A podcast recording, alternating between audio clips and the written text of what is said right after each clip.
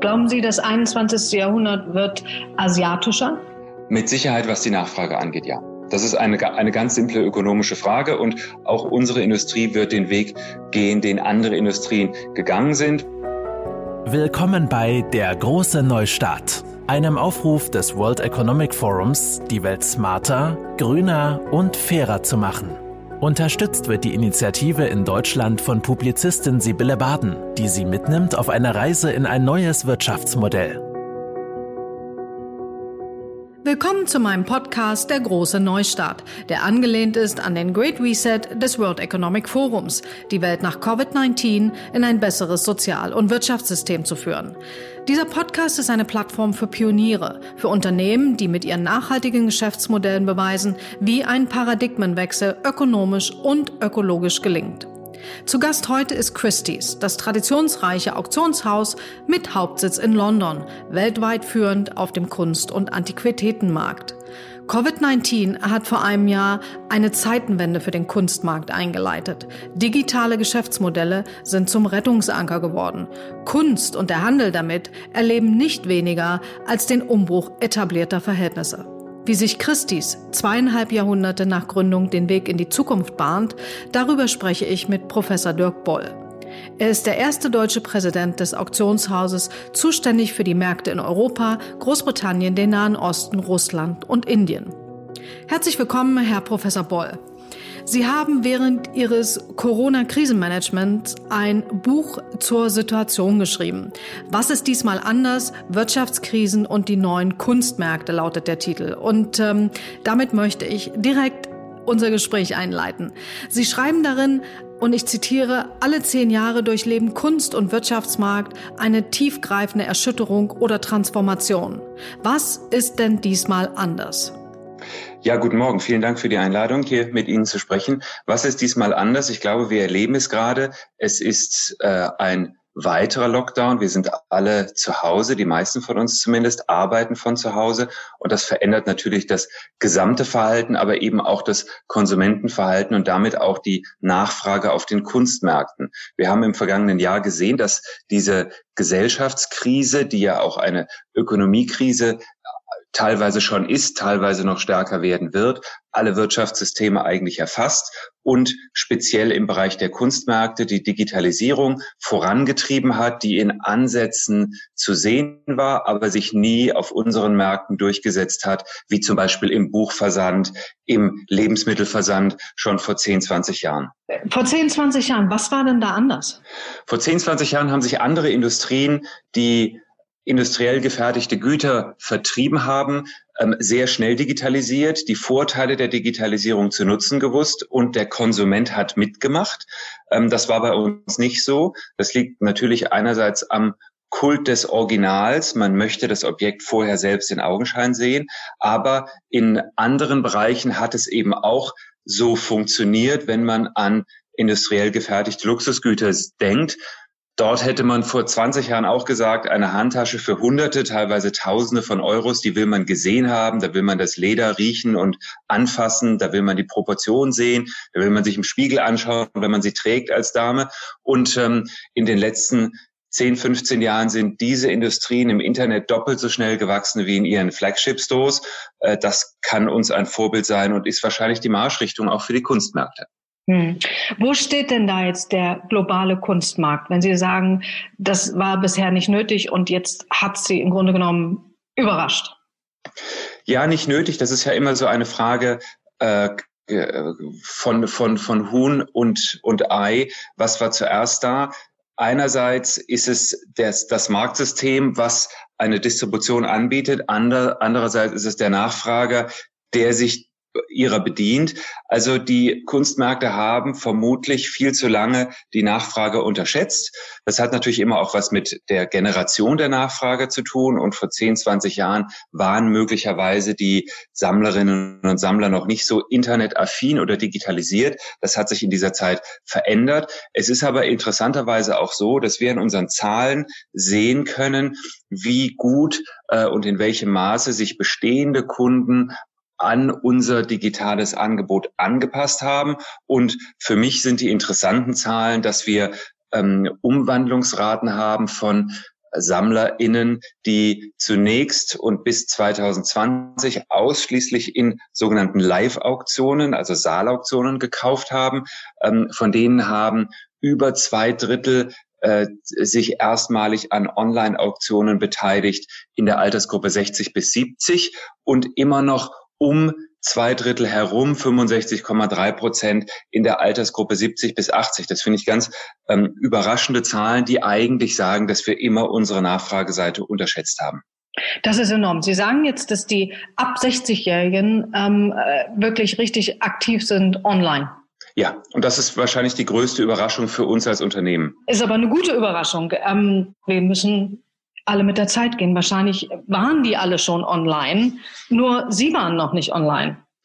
Ja, die Kunstmärkte waren durchaus online. Wir haben aber Online-Only-Auktionen vor allen Dingen als Einstieger, als Einstiegsbereiche gesehen und haben ähm, serielle Objekte dort vermarktet, haben kleinteilige Nachlässe dort vermarktet und haben versucht, die nächste Generation von SammlerInnen anzusprechen damit.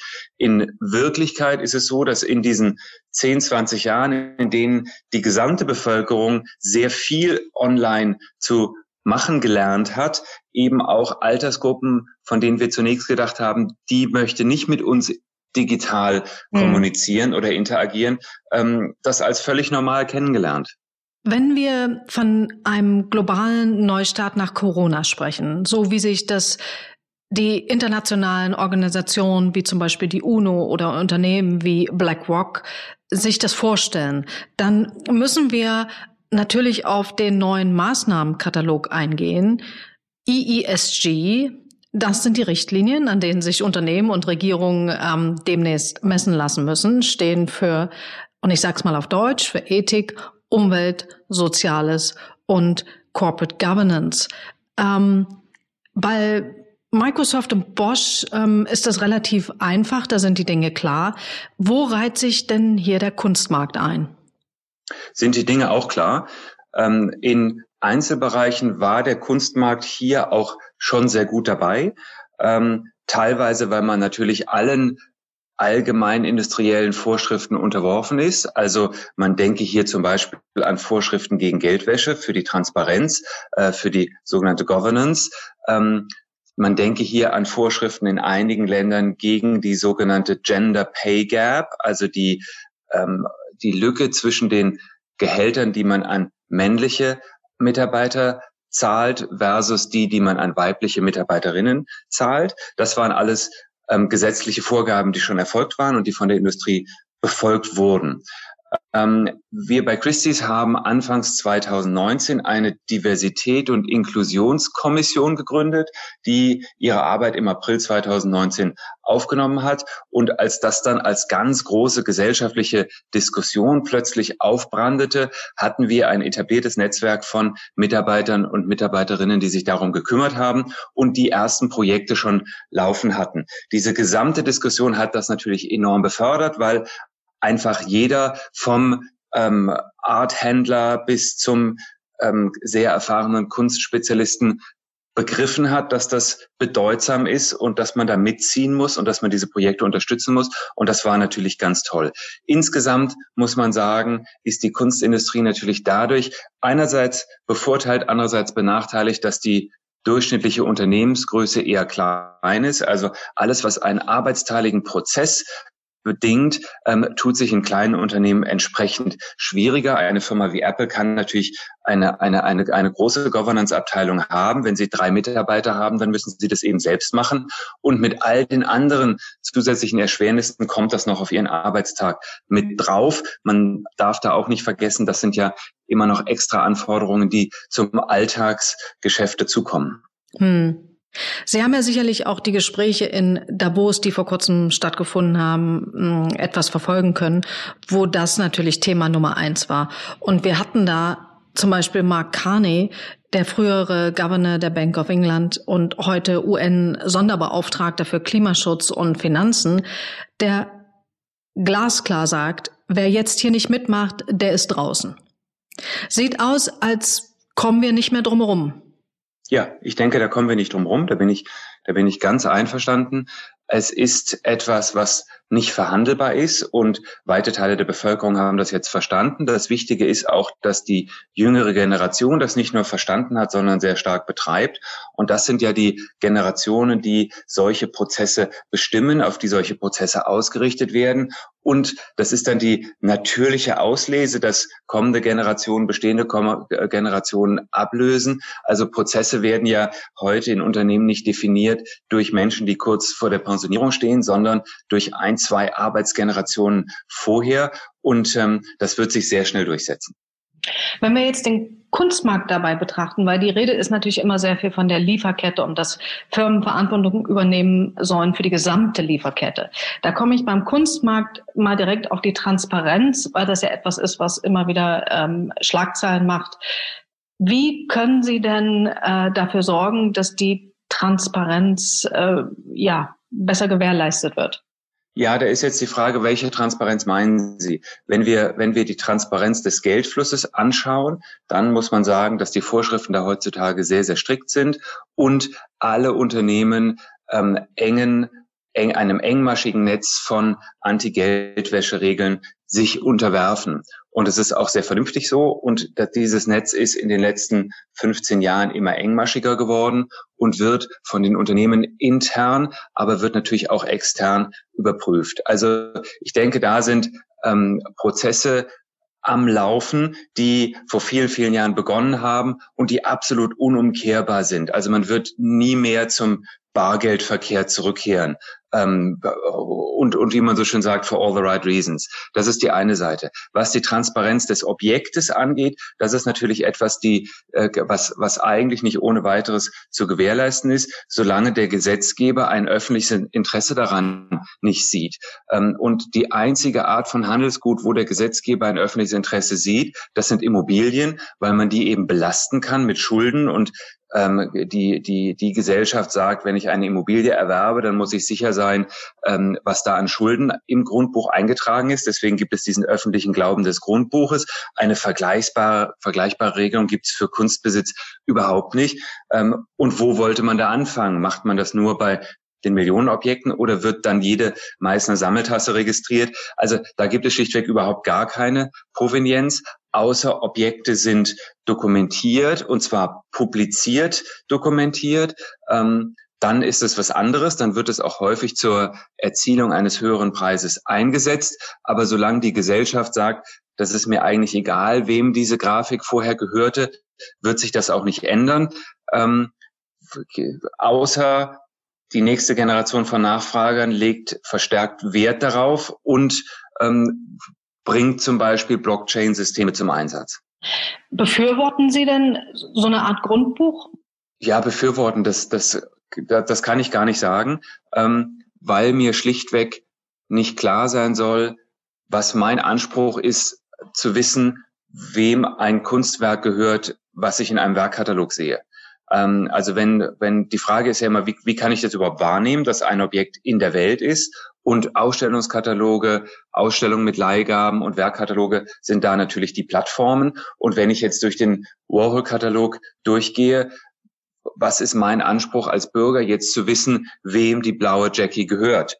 Ähm, und da würde ich sagen, diesen Anspruch gibt es nicht auch wenn meine juristische, juristische Vergangenheit lange her ist, kann ich den überhaupt gar nicht konstruieren. Wo soll das herkommen? Und vor allen Dingen, wo soll das dann aufhören? Weil dann könnte man ja auch sagen, ähm, dann muss man ja ähnlich öffentlich machen, wem die teuren Autos gehören, die auf der Straße zu sehen sind, wer die teuren Kreuzfahrten bucht und so weiter. Also wenn die Gesellschaft sich entscheidet, generell transparent zu werden, was Vermögenswerte, was Geldfluss angeht, ist es was anderes. Aber jetzt Kunst als einen Anlagebereich oder Geldausgabebereich herauszupicken, da fehlt mir so ein bisschen äh, die, die, die gesetzliche Grundlage. Da kann man sicherlich noch sehr weit eintauchen. Wir haben aber einen großen Fragenkatalog. ähm, ich ich würde gern kommen ähm, zur Situation vor Corona, Corona. Als die wichtigsten Messen in Hongkong und Basel, was ja, glaube ich, ihre Haupteinnahmequellen sind, abgesagt worden, wurde das Internet ja über Nacht zur Alternative von geplatzten Messen, Auktionen und Ausstellungen. Technologie und die Kunst. Sie sagen, die vertragen sich ganz gut. Ist das so? Wird das noch ausgebaut? Ich denke, das ist so. Ähm, Technologie ist natürlich einem Fortschritt unterworfen, der ähm, nicht nachlässt und nicht, sich nicht umkehrt. Das heißt, ganz automatisch kann man sich darauf verlassen, dass die Technologie über die Zeit besser wird. Und gerade unsere Generation hat es ja auch in den letzten Jahren ähm, am eigenen Leibe erfahren in allen Bereichen, ganz egal, was es ist, ob es Informationstechnologie ist, ob es ähm, ja, Medizintechnologie ist, etc. etc. Also das ist eine, eine, eine sichere Sache, eine sichere Bank, dass man sich darauf verlassen kann. Die Frage ist, was macht die Technologie für die Kunst? Und wenn man weiß, was sie für die Kunst ist, stellt sich die Frage, was macht sie mit der Kunst? Also für die Kunst macht sie natürlich, erbringt sie eine große Vermittlungsleistung. Die Zugänglichkeit von Kunstwerken oder Informationen über Kunstwerke hat sich natürlich massiv verändert in den letzten Jahren. Ähm, sehr viel Information ist heutzutage online. Da können wir an die eben schon erwähnten Werkkataloge oder Ausstellungskataloge denken. Und heutzutage sind das dann eben auch die Galerierundgänge und die Museumsrundgänge, wo man vom Sofa aus ähm, die großen Meisterwerke der Kunstgeschichte anschauen kann, auch wenn sie tausende von Kilometern entfernt sind. Die nächste Frage ist dann, was bedeutet das für die zeitgenössische Produktion und in dem Maße, in dem sich viele KünstlerInnen heutzutage stark über zum Beispiel Social Media selbst vermarkten, wird immer wieder die Befürchtung geäußert, dass diese digitale Sichtbarkeit und die digitale Darstellbarkeit das künstlerische Schaffen, zumindest das die, die Äußerlichkeiten des künstlerischen Schaffens beeinflusst, also Objekte wie werden gezielt so gestaltet, dass sie im Internet gut rüberkommen oder dass sie auf einem kleinen Bildschirm, einem Mobiltelefonbildschirm gut aussehen. Ähm, viele KünstlerInnen haben diese Gefahr, auch Wahrnehmungsgefahr, Rezeptionsgefahr erkannt, ähm, antworten zum Beispiel darauf, dass sie online nur noch Werkdetails ausstellen und ähm, komplette Werkabbildungen nur noch per PDF zulassen, zum Beispiel. Es gibt dann natürlich den nächsten Schritt, die Kunst, die nur noch mit digitalen Mitteln erzeugt wird und auch nur noch im digitalen Raum existiert. Und das zeigt, wie aufregend und interessant eigentlich eine technologische Entwicklung sich auf künstlerische Prozesse auswirken kann. Das erinnert mich jetzt ziemlich an die Aussage der Microsoft Deutschland-Chefin, alles, was digitalisiert werden kann, wird auch in Zukunft digitalisiert werden. Wenn wir das tun, was passiert denn mit Ihren wunderbaren Flagship-Stores in London und New York? Naja, wir alle glauben natürlich an die Aura des Originals, an äh, das Erlebnis vor dem Kunstwerk und das wollen wir eigentlich nicht missen. Das betrifft natürlich nicht nur die Kunstmärkte, sondern das betrifft vor allen Dingen die Museen. Wir alle hoffen ja, dass wir bald wieder derartige Orte aufsuchen können, um die authentischen Kunsterlebnisse zu haben. Die Frage ist aber, wo ist die Trennlinie zwischen Kunsterlebnis einerseits, ähm, also authentischem analogen Kunsterlebnis sozusagen einerseits und Transaktion andererseits. Und in der alten Zeit haben wir eben gedacht, ohne das eine kann es nicht zum anderen kommen. Die Digitalisierung der Corona-Krise hat uns jetzt gezeigt, dass das durchaus doch so sein kann. Wir dürfen aber nicht vergessen, das war natürlich ein Ausnahmejahr ähm, mit der Bevölkerung weggesperrt in ihren Wohnungen und Häusern. Ähm, da wird das Pendel wieder ein Stück zurückschwingen. Und ähm, man darf davon ausgehen, es wird eine, eine Grenze in den Märkten geben, unterhalb derer man digital konsumiert und oberhalb dieser Grenze wird man tatsächlich auch aus dem Erwerbsvorgang nach wie vor eine Art Eventqualität ziehen wollen. Man reist zum Auktionsplatz, man reist zur Kunstmesse, man schaut sich das Original an. Das hat natürlich auch mit Vertrauen zu tun in den Anbieter, in die Qualität des angebotenen Objektes. Aber das wird natürlich, und ich sage jetzt hier hoffentlich, auch so wiederkommen, eben unter anderen Vorzeichen und diese Grenze zwischen digital und analog, die wird sich im Wertbereich nach oben verschoben haben. Dieses Digitale, auch da brillieren Sie ja eigentlich. Ich habe gelesen, dass ähm, im Corona-Sommer letztes Jahr haben Sie mit dem Projekt One, das war ein Livestream-Marathon, ähm, parallel an mehreren Orten ähm, schon mal gleich Geschichte geschrieben. Können Sie das ein bisschen ausführen? Ja, das, das äh, One, um, A Global Sale for the 21st Century, so hieß diese Auktion. Das war eine sogenannte Staffelauktion, die wir global ausgerichtet haben. Wir hatten den Wunsch, den Auktionssaal und dessen spezielle Atmosphäre, soweit es geht, zu beschützen. Und wir wollten eigentlich unserer Sammlerschaft zeigen, dass nach wie vor die authentische Auktionssituation etwas ist, um das wir uns kümmern und das wir anbieten wollen. Jetzt war es so, dass über das Frühjahr, als wir die Auktion geplant haben, die Vorschriften, unter denen Auktionen durchführbar wären oder sein würden, sich mehr oder weniger regelmäßig änderten. Und wir haben uns dann entschieden, alle unsere großen vier Auktionsorte in einen Abend zu packen und jeweils rund ein Viertel in jedem Ort anzubieten, sodass man vier Auktionssäle hatte, ähm, vier AuktionatorInnen, zwei Frauen, zwei Männer, das war zufällig ganz parallel bei uns und in jedem dieser Säle konnte man einerseits die Werke des dortigen regionalen Angebotes live anschauen. Und dieses Angebot richtete sich natürlich auch nach dem Geschmack der Region. Also der Sauvoki war in Hongkong und der Dubuffet in Paris. Ähm, und gleichzeitig konnte man dort im Auktionssaal aber live Gebote abgeben für alle vier Auktionsorte und die wurden dann eben ähm, live übertragen. Die Auktion begann am Abend als Abendauktion in Hongkong. Die der Staffelstab wurde dann weitergereicht nach Paris, dann von dort nach London und von London nach New York, wo die Auktion dann am späten Vormittag um die Mittagszeit landete und hat dann aber insgesamt eben die anderthalb, zwei Stunden gedauert, die eine solche Abendauktion auf diesem Qualitätsniveau braucht. Darf ich Sie fragen, wie viel Sie eingenommen haben? Äh, ja, wir haben 420 Millionen Dollar umgesetzt in diesen zwei Stunden. Und haben Sie damit gerechnet? Nein, äh, wir haben damit weniger gerechnet als sonst. Äh, es gibt natürlich für derartige Verkäufe Erfahrungswerte, dass man ungefähr die Nachfrage abschätzen kann. Das hilft einem ja auch, wenn man die Vorabschätzungen, die Erlösprognosen pro einzelnes Werk abgibt. Ähm, das war natürlich jetzt ein bisschen unterbrochen, weil man gar keine Erfahrungswerte hatte. Es war nun die erste ähm, große Auktion der gesamten Industrie von diesem Volumen. Es hatte zwar über das Frühjahr äh, und im Frühsommer schon andere Auktionen gegeben, aber nicht auf diesem Qualitätsniveau, nicht mit diesem finanziellen Volumen. Und zum Zweiten war es eben die erste Staffelauktion. Wir wussten auch nicht, ob unsere äh, Stammkundenbasis das überhaupt wertschätzt und interessant findet, was sie dann Gott sei Dank taten. Einige mhm. zumindest. Mhm. Sie planen also, das zu wiederholen? Wir haben es schon wiederholt. Wir haben das Projekt, äh, das, das Format ein bisschen entwickelt. Wir haben dann im Oktober ähm, die Londoner Saison, die früher immer Freeze-Saison hieß, weil sie parallel zur gleichnamigen Kunstmesse stattfand, ähm, die haben wir ein bisschen zeitlich verschoben, weil die Kunstmesse eben nicht mehr stattfand äh, im Oktober 2020 und haben deswegen unsere Auktion zusammen mit unserer Pariser Auktion gehabt in einem Durchgang. Also das waren dann nicht mehr vier Orte, sondern nur noch zwei, Paris, London. Und im Herbst, im Dezember ähm, haben wir es dann gemacht mit Hongkong und New York. Und so werden wir jetzt auch weiter durch das Jahr 2021 gehen, dass wir diese beiden Orte miteinander verknüpfen. Am 1. März verknüpfen wir London und New York und am 23. März verknüpfen wir London, New York und Hongkong.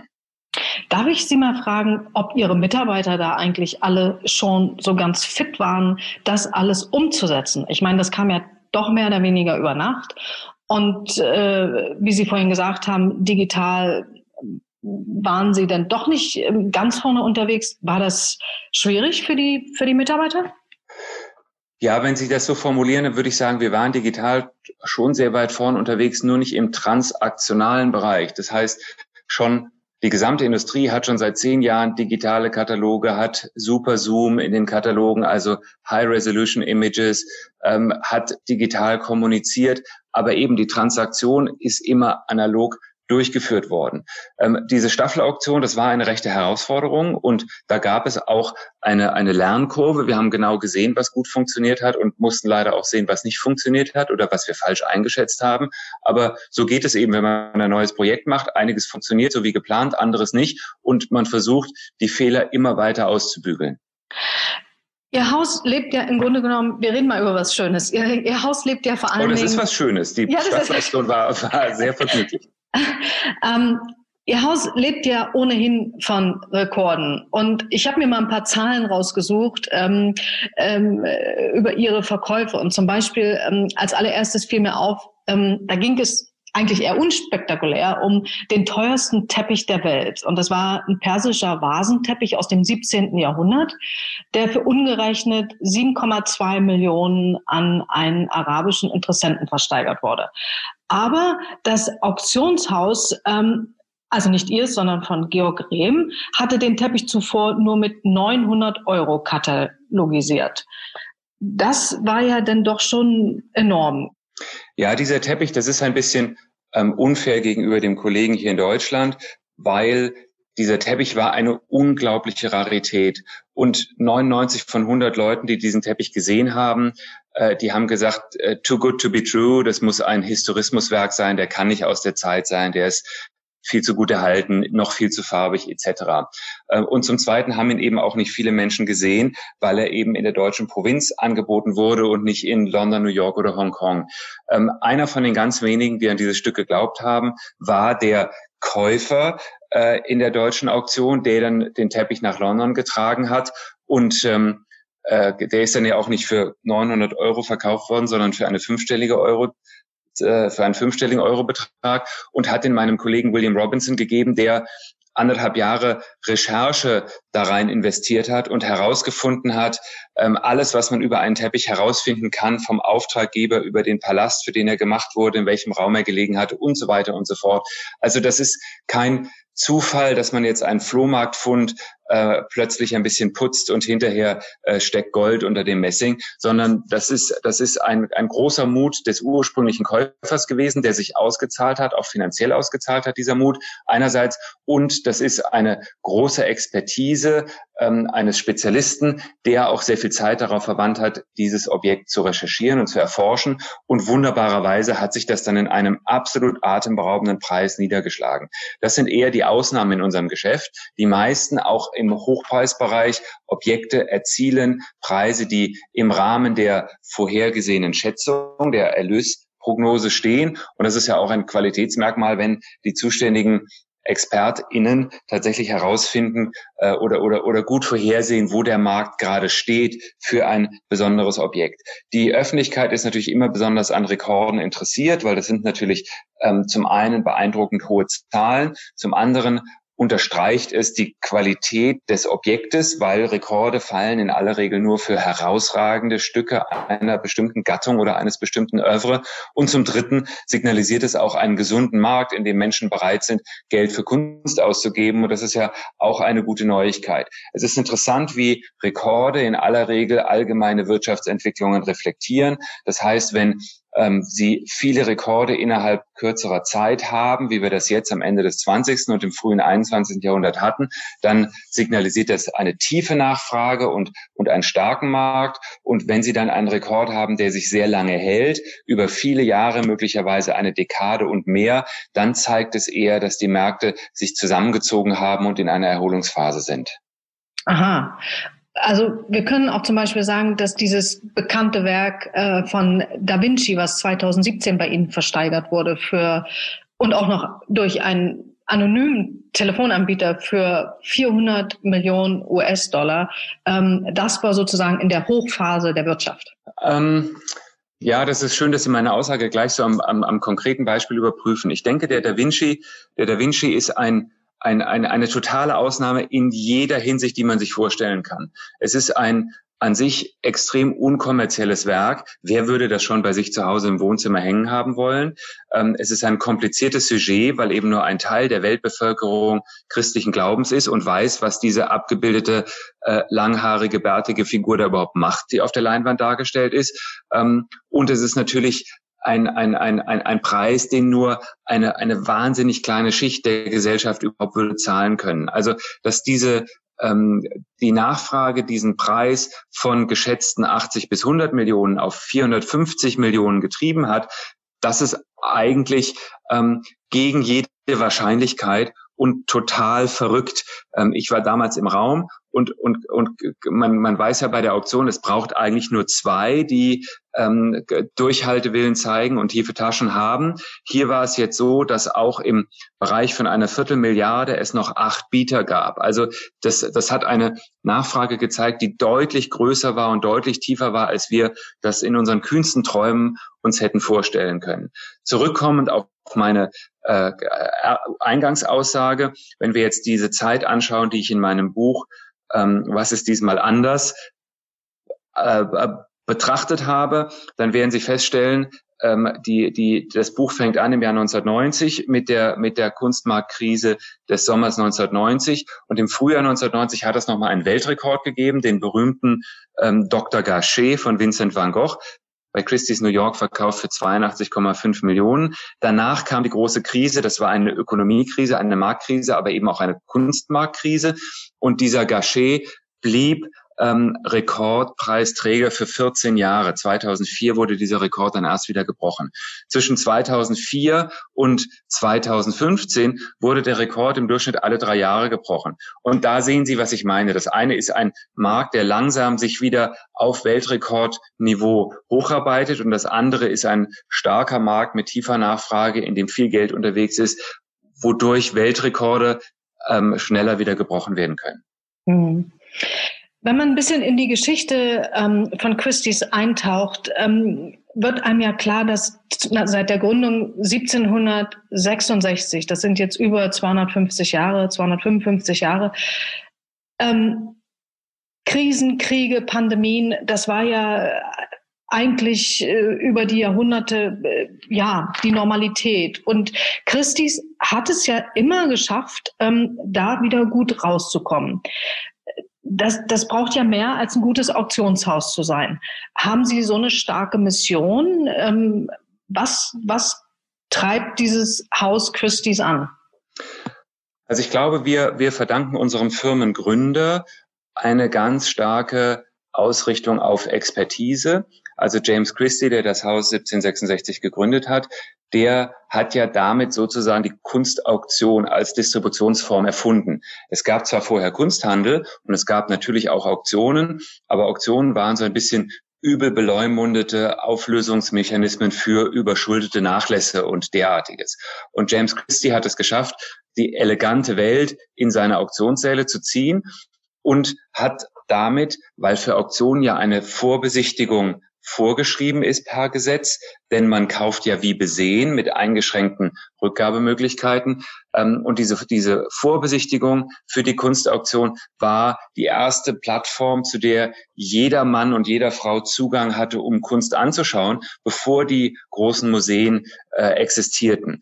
Und das ist etwas, was ähm, so ein bisschen uns antreibt als Erinnerung und als, als Ausrichtung. Er hat dann nach seiner zweiten Auktion erkannt, dass er sich stärker spezialisieren muss und hat angefangen, Mitarbeiter einzustellen und auszubilden in einzelnen Sammelgebieten. Wenn man jetzt die frühen Auktionskataloge anschaut, ist man erstaunt. James Christie hat schon in seiner ersten Auktion 1766 beinahe alle Sammelgebiete abgedeckt, die wir heute abdecken. Also der hat ähm, Gemälde verkauft, wie wir sie heute alte Meister nennen, der hat Teppiche verkauft, verkauft, der hat Tafelsilber verkauft, der hat dann irgendwann angefangen, Juwelen zu verkaufen und so weiter. Also es ist eine große Bandbreite an ähm, Märkten, die er abgedeckt hat, an Sammelgebieten, die er von Anfang an abgedeckt hat.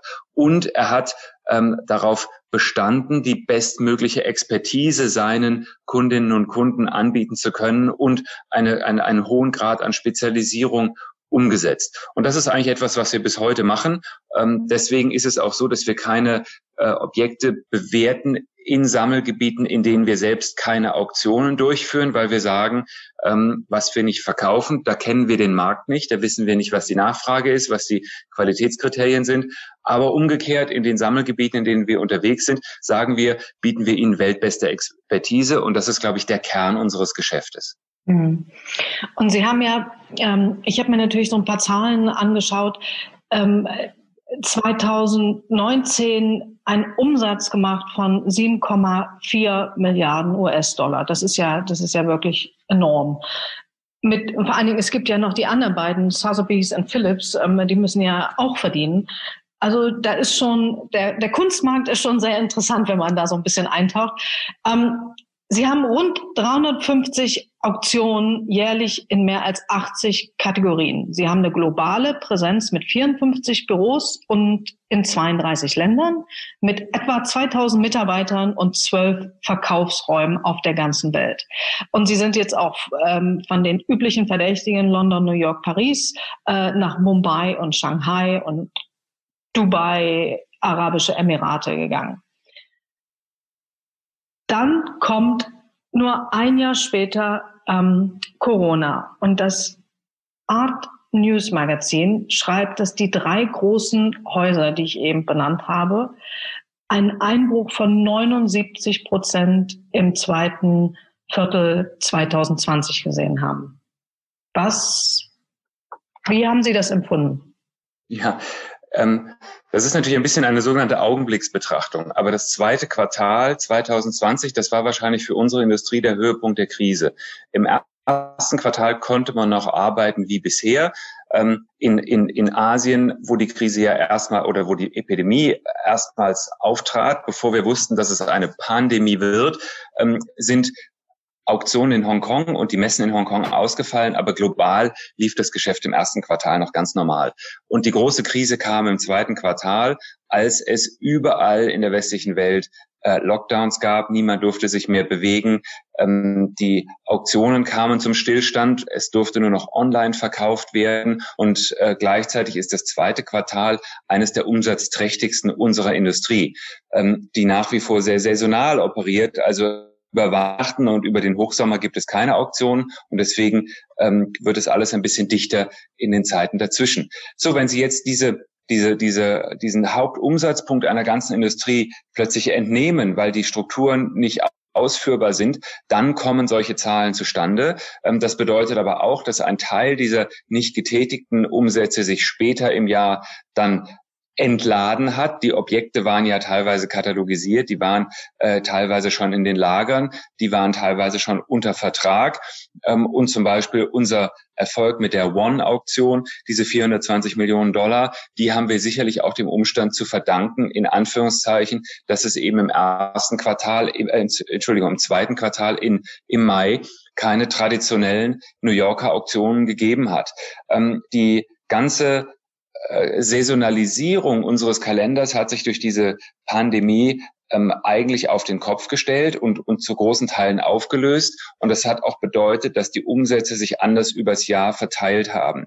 Wir haben zunächst gedacht, das ist großartig, denn in Zukunft können wir immer dann eine Auktion machen, wenn wir genug interessantes Material eingesammelt haben. Und damit werden wir unabhängig von einer Art starrem Kalender. Und das haben wir in der zweiten Hälfte des Jahres auch ein bisschen probiert, auch weil wir Umsatz nachholen wollten, was uns auch gelungen ist. Aber wir haben jetzt gelernt in der zweiten Hälfte des Jahres, dass die Sammlerschaft doch tatsächlich den Auktionskalender wie auch den Messekalender doch sehr schätzt als Orientierungspunkt. Und in dem Moment, in dem die Krise oder diese Pandemie so gut unter Kontrolle ist, dass man wieder regulärer planen kann, wird man auch dahin kommen, dass man diese, diese äh, Kalender wieder zu Rate zieht und zur, Pla zur Grundlage der Planung macht. Mhm. In diesem ich komme noch mal auf diesen Artikel zurück in Art News. Ähm, die sagen zum Beispiel, dass dieser dramatische Einbruch ähm, noch signifikanter sei als der von 2008 in der Finanzkrise. Ich glaube, Sie sehen das ein bisschen anders, oder? Ja, ich sehe das ein bisschen anders. Also die, der, der, der ganz große Unterschied war, in 2008 hatten wir volle Auktionen, also voll mit, mit, mit Kunstwerken, die dann nicht vom Markt abgenommen wurden. Und, und ähm, der, der, der Höhepunkt der Krise war im Frühjahr 2009. Und in dieser, in dieser Wintersaison 2008, 2009 gingen die Abverkaufsquoten auf den Auktionen industrieweit ähm, auf um die 50 Prozent herunter, im Top-Bereich sogar teilweise noch darunter. Und das sind natürlich historisch schlechte Zahlen ähm, von Objekten, die sie anbieten. Und das bedeutet auch bearbeitet haben, transportiert, fotografiert, möglicherweise restauriert oder gereinigt, äh, erforscht, katalogisiert, publiziert. Und dann haben sie diesen Aufwand betrieben und keiner möchte es kaufen.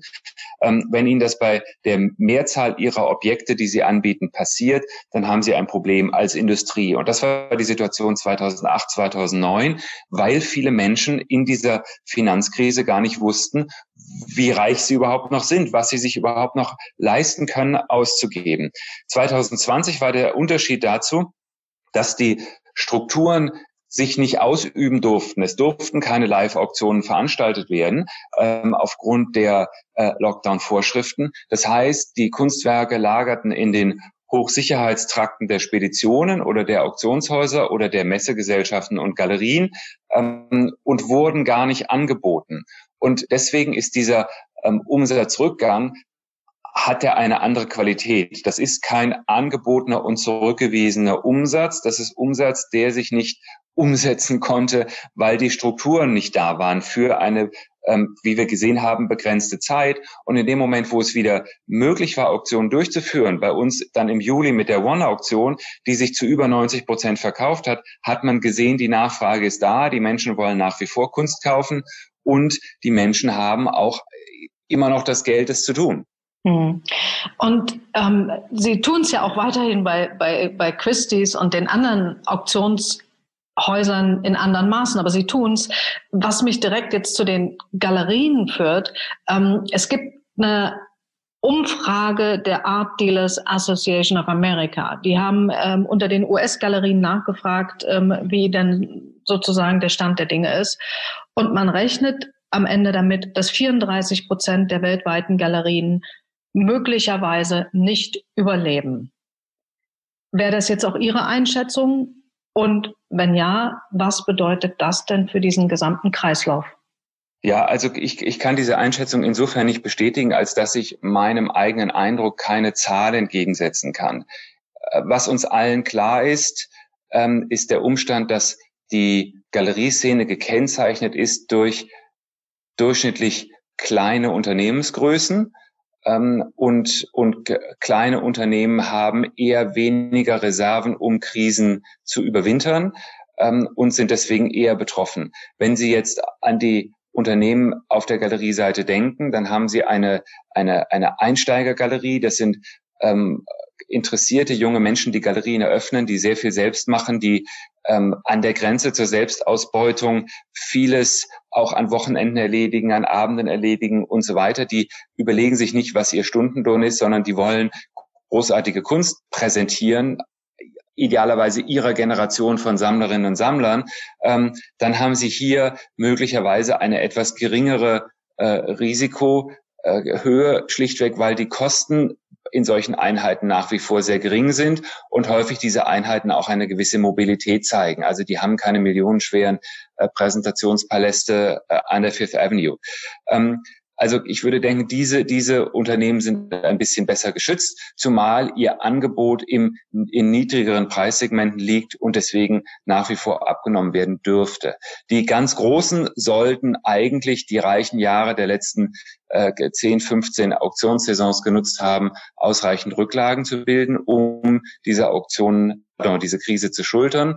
Ähm, und was bleibt, ist der, ist, der, ist der Mittelbereich. Und wie in vielen anderen Industrien auch, ist es bei uns so, dass der Mittelbereich sich häufig dadurch auszeichnet, dass man ähm, auf der einen Seite, weil man sich natürlich nach oben entwickeln will, wachsen muss, eine sehr hohe Kostenbasis hat, aber eine vergleichsweise kleine Umsatzrendite dadurch äh, äh, erwirtschaftet. Und das verhindert es, dass man großartig Reserven anlegt und das macht eine, ein, ein, ein Unternehmen angreifbar, wenn man über Krisen oder Nachfrageschwächen nachdenkt. Also ich denke, es werden vor allen Dingen Galerien sein im, im Mittelbereich der Märkte, die unter dieser Krise stark leiden.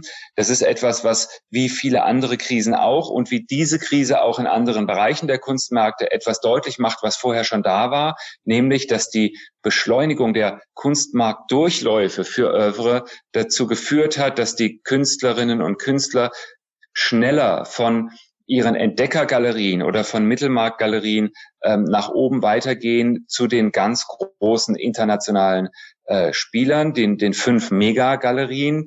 Ähm, und das bedeutet, dass die Zeit, in denen die, der Mittelbereich der Märkte von diesen gefragten Övre Einkünfte erzielen kann, kürzer ist als früher. Und damit kommen wir zu diesem Punkt, dass es da weniger Rücklagen gibt als früher. Also ich denke, es wird vor allen Dingen der Mittelbereich ähm, betroffen sein. Und das ist natürlich sehr bedauerlich, weil dieser Mittelbereich mit seiner, wie schon gesagt, kleinen durchschnittlichen Unternehmensgröße trägt natürlich enorm zur Vielfalt äh, der Landschaft bei, ist sehr, sehr wichtig für Künstlerinnen und Künstler, die ihre Werke ja präsentiert werden sehen wollen.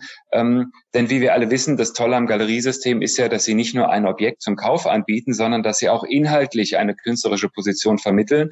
Und wenn das äh, nicht mehr der Fall ist, also wenn die Zahl der Galerien zurückgeht, dann bedeutet das, diese Plattform wird kleiner. Und das ist bedauerlich für die Märkte, das ist bedauerlich für die Nachfrage, für die Sammlerschaft, die weniger sehen können, die weniger gezeigt bekommen.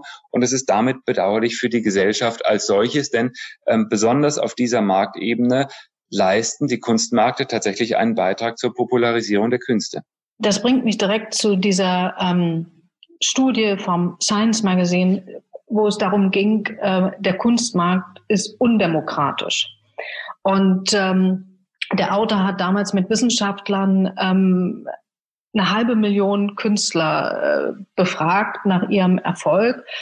Und das Fazit war am Ende, also es ist, ähm, der Kunstmarkt ist nicht nur undemokratisch, sondern ähm, es gibt ein kleines Netzwerk von Institutionen, die den Erfolg gepachtet haben. Und hier werden die Superstar-Künstler gemacht, äh, die man sozusagen dann im Museum bestaunen kann später. Und wer in diesen Netzwerken nicht ist, der muss ausweichen auf kleine Inselnetzwerke. Und das ist alles weit weg vom gelobten Land. Sehen Sie das ähnlich radikal? Ja, ich glaube, das ist eine, eine, eine vor allen Dingen historische Sicht. Ich denke, die trifft sehr präzise den Kunstmarkt der Nachkriegszeit, der zweiten Hälfte des 20. Jahrhunderts. Was wir seither gesehen haben, ist allerdings etwas anderes, nämlich eine sehr dynamische Entwicklung hin zu äh, einem breiter aufgestellten Kunstmarkt. Einerseits, was die ähm, vermittelte Kunst angeht, andererseits was die Strukturen angeht. Das hat mit der Globalisierung der Welt zu tun, das hat mit der Umverteilung von Vermögen zu tun, das hat mit der Informationstechnologie zu tun, mit der Kunst ähm, publiziert wird und also inhaltlich vermittelt wird. Ähm, und das hat ähm, damit zu tun, wie äh, finanzielle Möglichkeiten von Generation zu Generation weitergegeben werden. Und all das hat im 21. Jahrhundert dazu geführt, dass die Märkte sehr viel bunter sind. Ähm, wenn Sie einfach mal einen alten Messekatalog rausziehen oder einen alten Auktionskatalog von, sagen wir, 1990, dann sind die Künstler darin alle ähm, oder oder äh, zu über 90 Prozent ähm, weiße männliche Kunstschaffende aus den sogenannten NATO-Staaten. Das hat sich geändert. Ähm, der Anteil der Künstlerinnen ist stark gestiegen. Es ist immer noch nicht ausgeglichen, auch weil Märkte historische Positionen äh, zeigen, zumindest die Sekundärmärkte. Aber auf den Messen ist es, nähert sich das der, der, der dem, dem Ausgleich. Und das gilt auch für die regionale Verteilung. Sie sehen heutzutage, ähm, oder sagen wir so, seit, seit der Jahrtausendwende haben Sie Kunst gesehen aus dem Mittleren Osten, Kunst aus äh, Mainland China, Kunst aus anderen asiatischen Staaten, Kunst aus Südamerika, Kunst aus Afrika. Also diese Dominanz der ähm, westlichen äh, westeuropäisch nordamerikanischen Bewegungen, die ist doch sehr stark zurückgegangen. Also ich würde sagen, amerikanischer Minimalismus, die Leipziger Schule und derartige Strömungen, äh, die noch in den 80er und 90er Jahren äh, das Geschehen sehr stark beherrscht haben, das ist heute gar nicht mehr denkbar. Das hat sich, das hat sich sehr verändert. Wer beherrscht denn heute das Geschehen? Naja, das Geschehen beherrschen, das ist, das ist irgendwie ein, ein, ein, ein toller Begriff. Das ist ein bisschen eine, eine, eine, eine schwierige Vorstellung, denn wenn man jetzt zumindest äh, bei bei Kunstvermittlung an die kommerzielle Seite denkt, dann würde man sagen, wenn die Spieler der Märkte die Märkte so gut beherrschen könnten, wie man sich das in der Außensicht manchmal vorstellt, dann würden wir natürlich allen Leuten gerne vorschreiben, was sie zu kaufen haben. Das ist bedauerlicherweise nicht so. Und die Beschaffungsseite der Kunstmärkte ist ja das größte Problem. Ganz egal, ob sie eine äh, Primärmarktgalerie haben und die richtigen, die gefragten, die anerkannten Övre repräsentieren oder ob sie eine Auktion bestücken müssen und müssen Kunstwerke finden, die dann hinterher im Saal auch geboten werden, weil sie gefragt sind. Das bringt einen natürlich zu der Frage, wie steht es denn um den Kanonisierungsprozess, also diese Selektion, die aussortiert, was ist hier eigentlich interessant für uns als Gesellschaft, um es anzuschauen, um sich damit auseinanderzusetzen und um es zu bewahren. Und das Sammeln ist eben ein Aspekt davon. Und auch da sehen wir, dass in der Nachkriegszeit, dass die ähm, Institutionsleiter der westlichen Welt waren, also die Museumsdirektoren. Äh, wir kommen wieder zu den alten weißen Männern der Nachkriegszeit und dass sich das sehr stark geändert hat. Also zum einen ist die Zahl und die Regionalität der Institutionen sehr viel größer geworden. Ähm, zum Zweiten ist die Diversität der, äh, des Personals größer geworden. Ähm, zum Dritten ist es so, dass die äh, Gruppe der Meinungsführer, die in diesem Konzert der äh, Kanonisierung eine Stimme haben, sehr viel größer geworden ist. Und so wie es früher eigentlich die Museumsdirektorinnen äh, und es waren eben fast nur Direktoren und die KunstkritikerInnen waren, die diesen Prozess ja dominiert haben mit ihren Aussagen, mit ihren Qualitätsauslesen. So ist diese Gruppe doch seither größer geworden und die wichtigen Galeristen sind damit äh, im, im, im Boot. Die, die großen Sammler, die ihre Sammlungen äh, publik machen, die Leihgaben an Museen geben oder gar eigene Museen machen und damit eine Wahrnehmung für ihre Auswahl schaffen, sind da mit dem Boot. Ähm, nach wie vor ist es die Presse, aber es ist eben auch das kunstinteressierte Publikum, was sich mittels äh, Social Media austauschen kann über interessante Positionen, was ja dann direkt von den Kunstschaffenden befeuert wird. Also die ganze Situation hat sich im 21. Jahrhundert doch sehr stark geändert. Aber wie gesagt, die, der, der Durchlauf eines Objektes durch die Märkte oder die, die, der Wertzuwachs eines Övre äh, durch gezeigt, rezipiert und gehandelt werden. Das braucht seine Zeit. Und bis sich das, was sich jetzt verändert hat, tatsächlich niederschlägt in einer Abendauktion in New York, wird es noch ein paar Jahre dauern. Hm. Sie reden ja viel darum, über die Spieler im 20. Jahrhundert. Ähm, aber wenn wir jetzt gucken zum, sagen wir mal, Guggenheim Museum, Metropolitan Museum of Art, ähm, Institute of Chicago, wir reden ja hier fast ausschließlich von äh, Amerikanern und die meisten sind auch noch in New York. Und der Vorwurf des Autors war ja, wer nicht durch diese, äh, was ich, Big Five geht, über den wird auch nicht gesprochen. Und Sie sagen jetzt, das bricht da würde ich, da würde ich, da würde ich ganz klar dagegenhalten. Ich will nicht sagen, dass das nicht stimmt, weil es stimmt natürlich. Aber ich würde ähm, einfach Gegenbeispiele bringen. Ich würde Ihnen sagen, die weltweit größte Ausstellung zeitgenössischer Kunst ist eben nicht in New York, sondern ist seit den 50er Jahren äh, in der mitteldeutschen Stadt Kassel mit der Documenta. Die Documenta hat in ihrer Bandbreite von ausgestellten Övre äh, eine Vielfalt gezeigt in den letzten Ausgaben, die ist unübertroffen. Die, äh, das, die, die Kuration der kommenden Dokumenta macht nicht ein alter weißer Mann, wie es eine große Tradition dieses Ortes natürlich auch ist, sondern macht eine, eine, eine Kommune, eine, eine Künstlergruppe aus Südamerika, die dort als eine Art ähm, Gruppenentscheidung und offenen Prozess, der auch ähm, Nicht-Gruppenmitglieder einbezieht, eine, eine, eine, eine Auslese treffen. Und das wird ganz anders aussehen. Und eine Dokumente hat auch 900.000, äh, eine Million Besucher in jeder Ausgabe.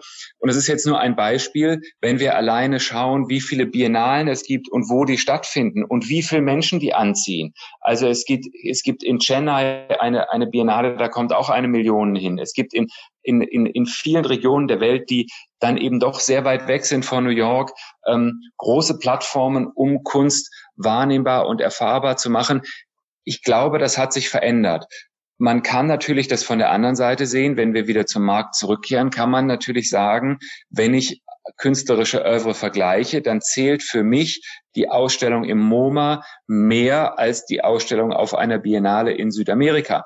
Ähm, aber da mag es möglicherweise auch die nächste Generation von ähm, Kunstsammelnden geben, die das anders sehen, die sagen, das MoMA ist eigentlich eine eine, eine althergebrachte, traditionelle Institution und diese Art der Auswahl interessiert mich nicht. Mich interessiert, was Menschen meines Alters finden und welche äh, Kunst Menschen meines Alters auswählen und zeigen wollen. Und deswegen finde ich die Biennalen viel interessanter. Also da ist sehr viel Bewegung drin, die auch diese ganzen Anspruchshaltung der großen Institutionen doch ein bisschen ähm, ja betrifft. Hm. Was würden Sie sich denn jetzt wünschen, wie es weitergeht, was halt durch Corona nochmal verstärkt wurde und was jetzt vielleicht ähm, aufgebrochen wurde?